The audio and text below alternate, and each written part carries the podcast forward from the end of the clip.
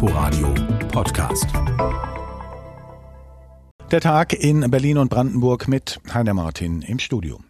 Viele Schülerinnen und Schüler in Brandenburg gehen ja nach den jüngsten Lockerungen der Corona-Beschränkungen inzwischen wieder zur Schule. Von Normalität ist dieser Schulbesuch aber noch weit entfernt. Eine Rückkehr zum Regelbetrieb ist, so die Planung, vorgesehen für nach den Sommerferien. Nur wie soll dieser Schulbetrieb dann aussehen?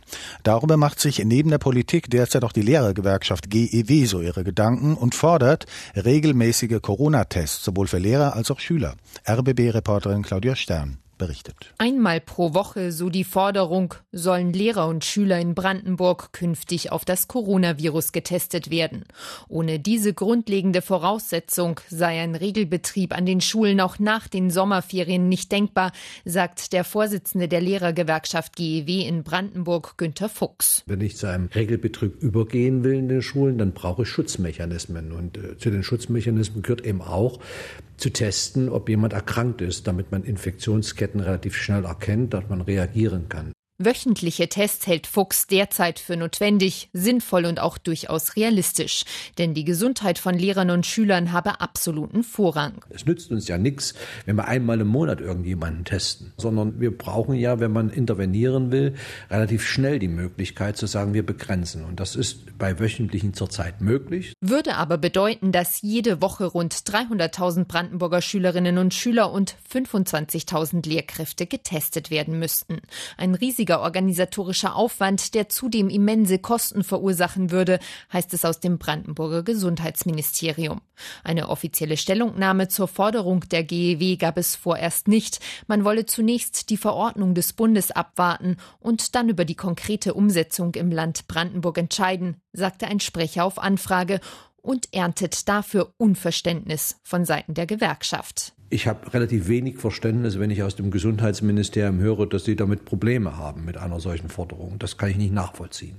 Ich habe kein Interesse, dass wir einen Feldversuch machen mit Kindern und Lehrkräften. Das wird es auch mit der GW nicht geben. Es gibt also noch viel Gesprächsbedarf beim Thema Corona-Tests für Lehrer und Schüler in Brandenburg. Im benachbarten Berlin ist man zumindest einen kleinen Schritt weiter. Dort sollen Lehrer und Schüler in Kürze auch ohne schwere Symptome Corona-Teststellen aufsuchen können. Im Süden Brandenburgs im Elbe-Elster-Kreis brennt ein Moor, das Lobener Moor in der Nähe der Gemeinde Plessa. Es ist ein großes Naturschutzgebiet und eines der letzten intakten Moore in Brandenburg. Unser Reporter Florian Ludwig. Bereits Kilometer vor dem eigentlichen Brand sind Rauchschwaden und der Gestank deutlich wahrnehmbar. Das Feuer wütet mittlerweile auf einer Fläche von über 30 Hektar. Andreas Neukirch von der Leitstelle Lausitz fasst die Lage zusammen. Wir haben 10 Uhr eine Meldung bekommen über den Waldbranddienst. Die Waldbrandkameras haben eine starke Rauchentwicklung ausgemacht. Die Ortung ergab ein Waldgebiet bei Plessa im Elbe-Elster-Kreis. Wir haben dann großräumig alarmiert. Im Einsatz sind jetzt ca. 30 Fahrzeuge der Feuerwehr. Plessa, Lauchhammer, Bad Liebenwerda und Elbe-Elster. Die Feuerwehrleute stehen vor besonderen Schwierigkeiten. Nicht nur Wald, sondern vor allem Moor steht in Flammen. Man kommt nicht heran. Morast, Moorgebiet und dadurch wird sich die Brandbekämpfung auch noch sehr lange hinziehen. Schwer zugängliches Gebiet. Im Moment ist mit einer sehr starken Rauchentwicklung zu rechnen. So stark, dass sogar Feuerwehren aus Sachsen ausgerückt waren, weil angenommen wurde, sächsischer Wald stehe in Flammen. Die Art des Brandes sorgt zudem für ein weiteres Problem. Dieser torfige Untergrund der ermöglicht natürlich auch eine schnelle Brandausbreitung, weil das Feuer auch unter der Erde entlang kriecht, ohne dass es sichtbar ist. Die Feuerwehr setzt daher darauf, die Ausbreitung zu verhindern. Auch Luftunterstützung soll zum Einsatz kommen.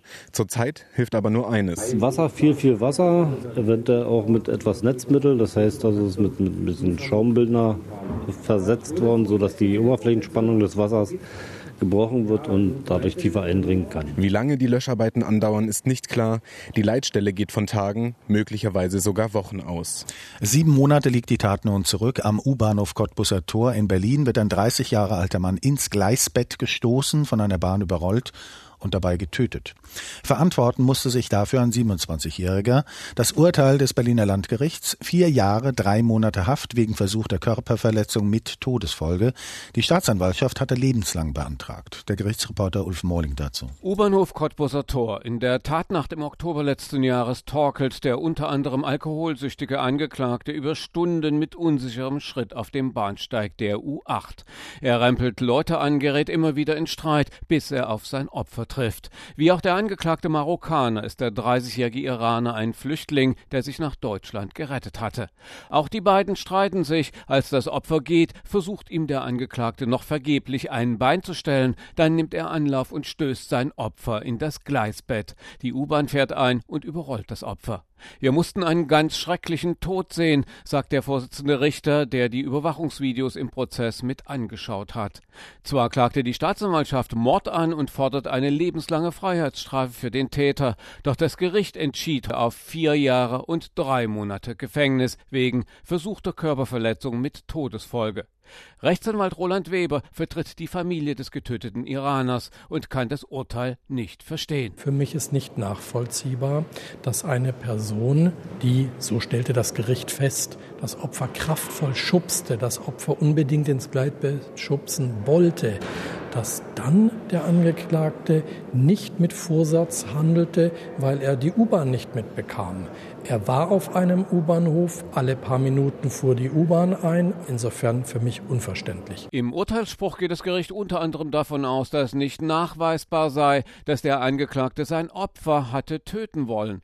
Ein Stoß ins Gleisbett zeige nicht unbedingt eine Mordabsicht. Ob der angetrunkene und unter anderem Drogen stehende Angeklagte überhaupt bemerkt habe, dass die U-Bahn einfuhr, könne man ihm nicht nachweisen, weder ob er die U-Bahn gesehen, gehört oder den Luftzug gespürt habe.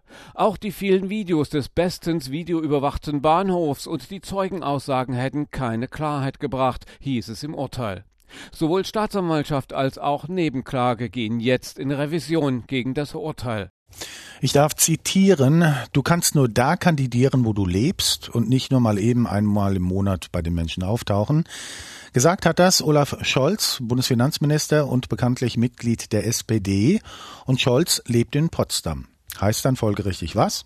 Genau. Er will sich im kommenden Jahr eben dort in Potsdam um ein Direktmandat für den Bundestag bewerben. Der Bericht dazu kommt von unserem landespolitischen Beobachter in Potsdam von Thorsten Südow. Wie es ist, den Bundestagswahlkreis Hamburg-Altona zu gewinnen, dieses Gefühl kennt Bundesfinanzminister Olaf Scholz mehrfach. Im Spätsommer des nächsten Jahres nun will der 61-Jährige etwa 280 Kilometer weiter südöstlich den Bundestagswahlkreis 61 Potsdam und Umgebung für die SPD verteidigen, so Scholz in der brandenburgischen Landeshauptstadt. Ich wohne in Potsdam, finde die SPD hier in Potsdam und in Brandenburg ziemlich beeindruckend, Leute und Leute auch. Ich habe die Landschaft kennengelernt. Ich wandere hier, ich fahre hier Fahrrad, ich jogge. Ich habe mehrfach für den Deutschen Bundestag kandidiert und immer in dem Wahlkreis gelebt. Direkt in den Bundestag gewählt zu werden, ist das höchste Amt, das man in Deutschland erreichen kann durch die direkte Wahl der Bürgerinnen und Bürger.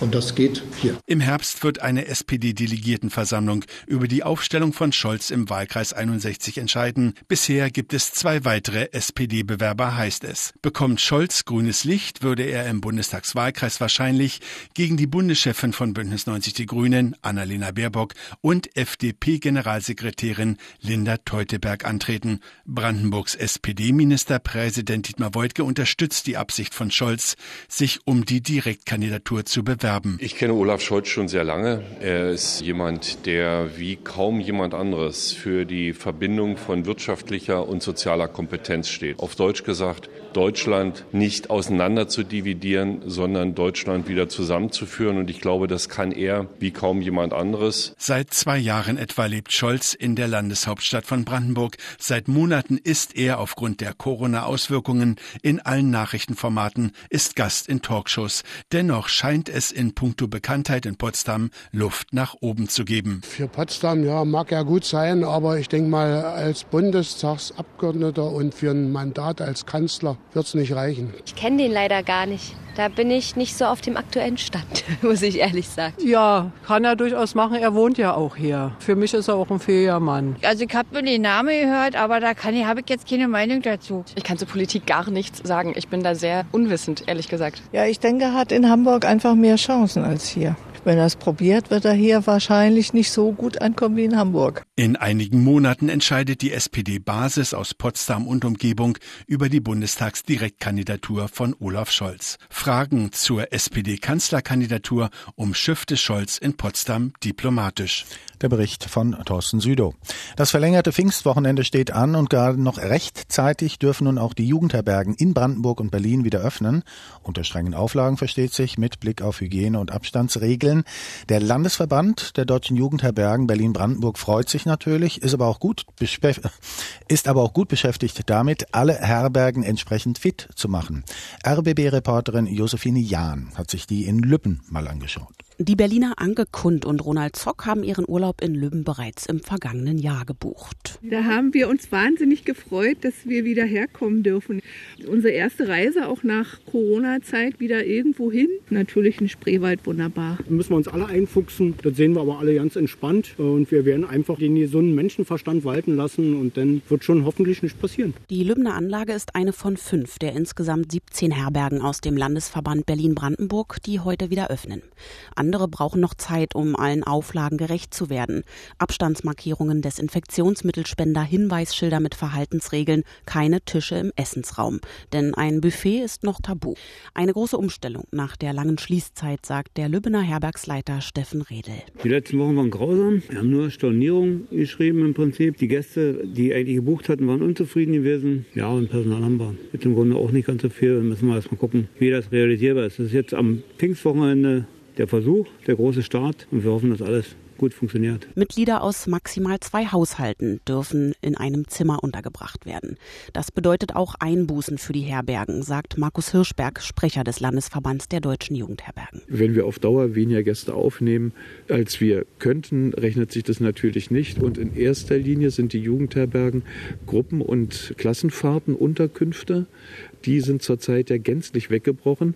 Insofern ist das zwar etwas Schönes, dass wir aufmachen können, aber rein wirtschaftlich auf Dauer ist es auch keine Lösung. Immerhin kleinere Gruppen und Familien können das Angebot nutzen. Ab Ende der Sommerferien wollen auch die restlichen Herbergen des Landesverbands wieder öffnen. Das war der Bericht von RBB-Reporterin Josephine Jahn und soweit auch der Tag in Berlin und Brandenburg mit Heine Martin im Studio. Das Ganze kann man nachhören auf inforadio.de. Inforadio Podcast.